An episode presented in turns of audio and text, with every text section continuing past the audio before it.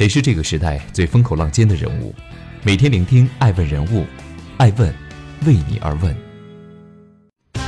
Hello，大家好，爱问人物全球传播，爱问帮助创始人成长的创始人办公室，爱问传媒辅佐创始人全球定位传播，爱问资本帮助创始人的新经济公司投融资管。欢迎大家的守候。今天我们来聊一聊爱问一周人物速写。美伊各退一步，陈欧再战私有化。五年市值蒸发百分之九十六，陈欧再战私有化。一月十一号，根据聚美优品最新公告，董事长陈欧已向集团发起了私有化邀约，拟用美 ADS 美国存托股份二十美元的价格进行私有化。交易一旦完成，聚美优品将从纽交所退市，成为买方集团拥有的私人控股公司。事实上，这已经不是陈欧第一次提出私有化提议。聚美优品成立于二零一零年，并在二零一四年五月于纽交所上市。这家从成立到 IPO 只用了短短四年，总融资额仅一千三百万美元的电商企业，无疑是当年资本眼中的明星企业。而作为纽交所史上最年轻的 CEO，陈欧也是春风得意。但上市后不久，聚美优品便遇上了2014年下半年的电商打假风波，公司形象遭到严重打击。随后，聚美优品投资者发起集体诉讼。在该事件影响下，聚美优品股价持续下滑，并在2015年10月后长期处于十美元以下，呈现出持续低迷的态势。二零一六年年初，认为聚美优品被美股严重低估的陈欧第一次提出了私有化方案。当时有业内人士分析称，聚美优品私有化是为了回国争取投资。在二零一五到二零一六年期间，中国股市表现很好，回归 A 股至少能让聚美优品的估值上升十倍以上。但在拖延了二十一个月后，由于证监会对借壳上市的严管，回归 A 股的愿望已经遥不可及。而随后的高管出走，更是让聚美优品一度陷入低迷。事实上，聚美第一次私有化失败的根源在于陈欧的出价太低。二零一四年，聚美优品刚上市时，其发行价是二十二美元每股，后来一路下滑，但始终维持在十美元上下。而在二零一六年的第一次私有化邀约中，陈欧给出的收购价为七美元，这一提议立刻遭到了市场的口诛笔伐，讽刺其做法巨没有品。投资人朱啸虎还给陈欧取了个外号“陈七块”，毕竟比起二十二美元每股的发行价，七美元只相当于之前的三分之一不到。面对困境，陈欧在聚美优品二零一六年的年会上宣布了转型计划。集团未来将聚焦颜值经济，压住明星经济、网红经济、眼球经济、影视经济等领域，以提振公司业绩。电商在未来只是叫电商事业部。此外，他还给2016年立下了目标，用户达两亿，业绩百分百增长。为此，陈欧专门成立了影视公司聚美影视，并以九千六百万元投资拍摄了首部电视剧《温暖的弦》。聚美优品还推出了面向学生贷款的颜值贷、空气净化器 Remix 睿智等，这些业务彼此之间并无太大关联性，很难形成互补生态。因此，有外界形容陈欧已经迷失在风口中。从结果来看，这些战略转型升级最终给聚美带来的是财务数据的全面恶化。数据显示，聚美优品的活跃用户连续下滑。从二零一六年的一千五百四十万跌到二零一八年仅有一千零七十万，而其 GMV 从二零一五年的八十九亿一路下滑至二零一八年的四十六亿，还没达到中国目前主流电商平台的一个零头。而聚美业务中唯一的亮点则是来自充电宝。二零一七年八月，聚美优品以三亿元完成对共享充电宝接电的认购。据接电公布的数据。目前其用户已超过两亿，初步达成了盈利。值得注意的是，相比于二零一六年，本次聚美优品给出的二十美元的私有化价格，看似与当时上市时的二十二美元发行价相差无几。但由于此前聚美优品曾经进行并股，即将一股美国存托凭证代表一股 A 类普通股更改为一股美国存托凭证代表十股 A 类普通股。因此，此次二十美元一股的私有化价格，实际只相当于合股前的两美元一股，比第一次私有化的报价七美元还低五块。截止二零二零年一月，聚美优品市值为二点零七亿美元，仅为巅峰时期的百分之三点五。我是陈欧，我为自己代言。这则火极一时的陈欧体广告仍在耳畔回响，但今天的聚美优品却已今非昔比。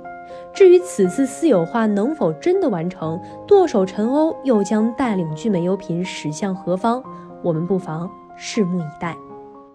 欢迎继续聆听《守候爱问人物》，爱问人物全球传播。苏莱曼尼遇刺后续，伊朗战略收缩的开始。仅仅一周前，因为特朗普袭杀苏莱曼尼的冒险主义举动，大部分世界主流舆论还曾站在伊朗这边。但是，随着客机坠毁一事真相大白，舆论瞬间发生转向，伊朗人也从收获同情变为备受指责。一月八号，一架载有一百七十六人的乌克兰航空公司波音七三七八零零 NG 客机，在从德黑兰伊马穆霍梅尼国际机场起飞不久后坠毁，机上所有人无一生还。起初，伊朗表示这是纯粹的技术故障导致的，坚决否认外界对客机是被伊朗防空部队误击的猜测。但是十一号上午，伊朗军方发表声明，承认客机是因革命卫队防空部队误判而击落的。伊朗军方声明陈述了误击事件的背景及经过，称事发时伊朗军方正因与美国纷争处于高度戒备状态，当飞机靠近敏感的军事区域时，被错误地当作敌对目标。在这种情况下，由于人为错误，并非以故意的方式，飞机被击落。该声明的具体要点包括。一，在乌航客机坠毁后，伊朗军方在第一时间组建了调查团队。此次声明为军方该团队的调查结果。二，事件发生时，由于地区局势紧张，伊朗武装力量处于最高戒备状态。三。在伊朗向位于伊拉克的美军基地发动导弹攻击后数小时，美军空中力量靠近伊朗边境动作增加。伊朗军方收到诸多关于美军可能对伊进行空中打击的警报，伊军雷达监测到更多目标，防空部队更为敏感。四，在此情况下。乌航客机当天从德黑兰霍梅尼国际机场起飞后转向时，接近伊朗伊斯兰革命卫队的一处高度敏感设施，被伊防空部队误认为敌对目标而击落。五，伊朗武装力量对于此次人为错误道歉，并将对相关工作进行改革，以避免发生此类事故。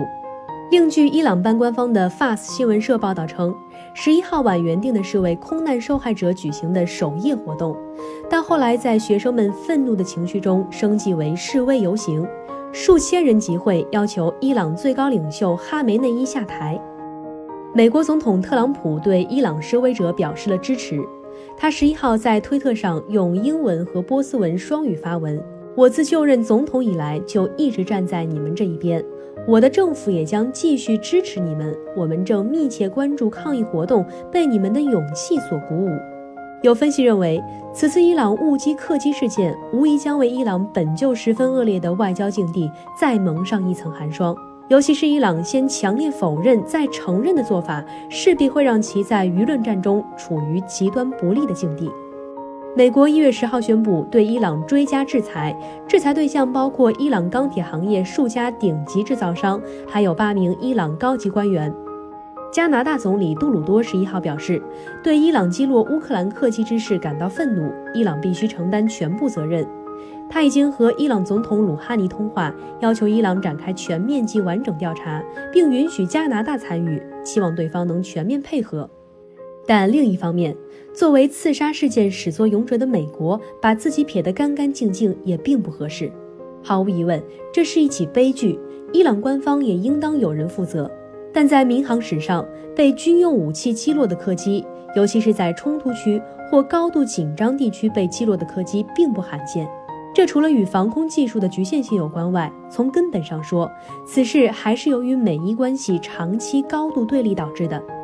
而从未来走势来看，误击事件后，国际舆论的转向无疑已经让伊朗继续为苏莱曼尼之死向美报复的可能性大大降低。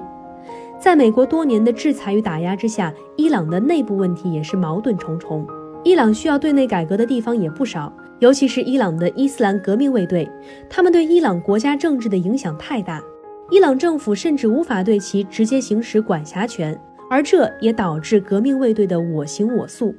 事实上，发生一月八号悲剧就是革命卫队的直接责任。此外，示威事件也显示，伊朗国内民众并非铁板一块。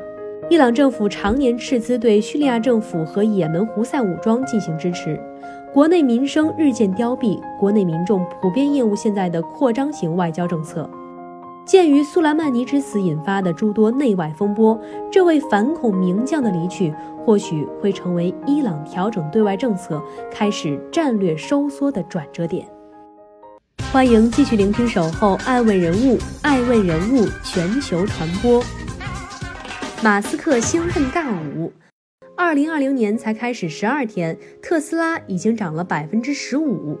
北京时间一月七号凌晨，特斯拉 CEO 埃隆·马斯克乘坐自己的私人飞机湾流 G 六五零从洛杉矶起飞，途中超过一架同航线的波音七七七，抢先抵达上海。马斯克此次赶往上海是参加特斯拉上海临港工厂的 Model 三首批交付，在交付仪式上。过于兴奋的他，甚至将西装外套脱下抛至一边，扭动着胖壮却灵活的身体跳起了脱衣舞，笑得像一个三百斤的孩子。尬舞之余，马斯克也对上海超级工厂从启动到交付不足一年表示赞叹。我们创造了上海速度，也创造了汽车行业的新奇迹。他说：“感谢上海与特斯拉团队的辛勤工作，仅仅用了短短一年的时间，从开工建设到正式投产交付，以惊人的速度创造了汽车产业发展的新奇迹。”特斯拉上海超级工厂在二零一九年一月七号举行奠基仪式，五月份基本完工工厂结构，十一月八号首批试产车下线，到十二月三十号对内部员工进行交付。之所以将内部员工与社会车主交车仪式分开举行，是出于各方利益权衡的考量。数据显示。特斯拉上海超级工厂的一期产量是每年二十五万辆，而特斯拉二零一九年的全球交付量是三十六点七五万辆，可见上海超级工厂投产对于特斯拉全球战略布局的重要意义。据统计，进入二零二零年以来，特斯拉股价已经累计上涨了百分之十五，过去十二个月累计上涨了百分之四十二，标准普尔五百指数同期分别上涨百分之一点四和百分之二十七。道琼斯工业平均指数同期上涨了百分之一点六和百分之二十一，特斯拉股价的连续大幅上涨，也让这家公司的市值超过八百六十亿美元，市值已经超过了巅峰时期的福特，成为美国史上最有价值的汽车公司。在一九九九年的巅峰时期，福特汽车的市值曾达到八百零八亿美元，相当于如今的一千二百四十亿美元。目前，通用汽车市值约为五百亿美元，福特为三百六十亿美元。以市值计，特斯拉目前是全球第三大汽车企业，其市值已经为通用汽车和福特汽车的总和。事实上，特斯拉股价半年以来一直处于上涨轨迹，让做空者叫苦不迭。根据金融分析公司 S3 Partners 发布的数据，过去七个月里，特斯拉的做空者已损失了八十四亿美元。仅仅在二零二零年前两个交易日内，特斯拉空头就损失了大约九亿美元，约合人民币六十二点一九亿元。近几个月，针对特斯拉股票的空头头寸大幅度减少，不断攀升的损失让信念较差或风险承受能力低的投资者离场。但是，约为百分之六十四的做空者仍岿然不动，从容应对特斯拉的过山车行情。从做空者的角度来看，特斯拉的太多方面的表现非常像一个经典的即将破灭的泡沫和庞氏骗局。自马斯克执掌特斯拉以来，对于该公司远景许诺无数，但有些承诺迄今为止并未实现，或者推迟了很久才落实。这些做空者坚信，特斯拉的股价走势将会出现大逆转。值得注意的是。目前已有多家投行发布研报，下调特斯拉股票评级，建议投资人获利回吐。瑞士信贷将特斯拉的目标价从每股两百美元上调至每股三百四十美元，同时维持对特斯拉不及大势的评级。有分析称，特斯拉中国新工厂的量产可能会导致公司整体利润率下降，且美国的销售可能会因联邦税收抵免的逐步取消而受到冲击。此外，特斯拉计划在德国投建电动车制造厂，可能会带来四十亿至五十亿美元的支出，这将让特斯拉的自由现金流在未来几个季度承压。爱问是我们看商业世界最真实的眼睛，记录时代人物，传播创新精神，探索创富法则。微信搜索“爱问人物”公众号，查看更多有趣又有料的商业故事。